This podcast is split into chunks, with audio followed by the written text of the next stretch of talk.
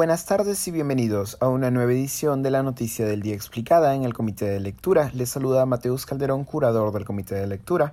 La presidencia del Consejo de Ministros se pronunció una vez más sobre la polémica en torno al cierre de minas en cabecera de Cuenca, en Ayacucho, tras las declaraciones de la primera ministra Mirta Vázquez y las protestas de diversas instituciones del gremio minero.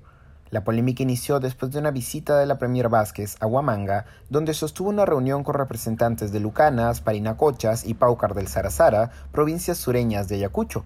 Allí, en un enérgico discurso, Vázquez se refirió al cierre de cuatro operaciones mineras en cabecera de Cuenca, a las que, según declaró, no se les ampliaría el periodo de ampliación y explotación, estas declaraciones, sin embargo, contrastaban con la creación de una comisión ejecutiva que negociaría el retiro y el cierre de las cuatro unidades mineras, además de realizar diferentes visitas a zonas afectadas por la contaminación minera. Las palabras de Vázquez generaron una enérgica respuesta del gremio minero nacional. Representantes de la Sociedad Nacional de Minería, Petróleo y Energía, la Confederación Nacional de Instituciones Empresariales Privadas CONFIEP y las empresas mineras Ares, Apumayo y Sami no tardaron en rechazar las declaraciones de Vázquez, tildándola de unilateral y hasta de ilegal. La Premier, por su parte, indicó que sus declaraciones se referían a fechas de cierre ya pactadas con las propias operaciones mineras. Aquí le estoy citando. Estas empresas establecen su plan de cierre con fechas establecidas en resoluciones. Esto no tiene que consultarse. Esto está establecido en resoluciones tanto en el MINEM como en el MINAM. No se ha decretado ningún cierre de minas. Lo que estamos diciendo es que vamos a garantizar la etapa de cierre conforme a ley para que se cumplan los términos establecidos por la norma y solo se va a aplicar para estas cuatro minas, no para otras unidades de Ayacucho ni de otras zonas. No obstante, esto también contrasta con la posición del gremio minero, que explicó que las fechas de cierre son instrumentos vivos con capacidad de modificarse frente a nuevos procesos de exploración. Tras el choque de posiciones, la Premier Vázquez sostuvo una reunión con representantes de la Sociedad Nacional de Minería, Petróleo y Energía el lunes pasado. Aquí estoy citando sus palabras tras la reunión. El diálogo ha sido bastante fructífero, va a continuar y esperamos en los próximos días anunciar algunas medidas que vamos avanzando en este caso.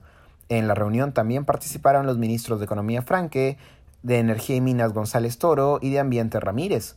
Hoy, tras varios días de tensión, la PCM publicó un comunicado en el que, cito, descartan el cierre y solicitud de retiro unilateral de las operaciones de las unidades mineras que cumplan con los requisitos legales y condiciones establecidas en la legislación nacional y sectorial y que cuenten con los permisos correspondientes vigentes.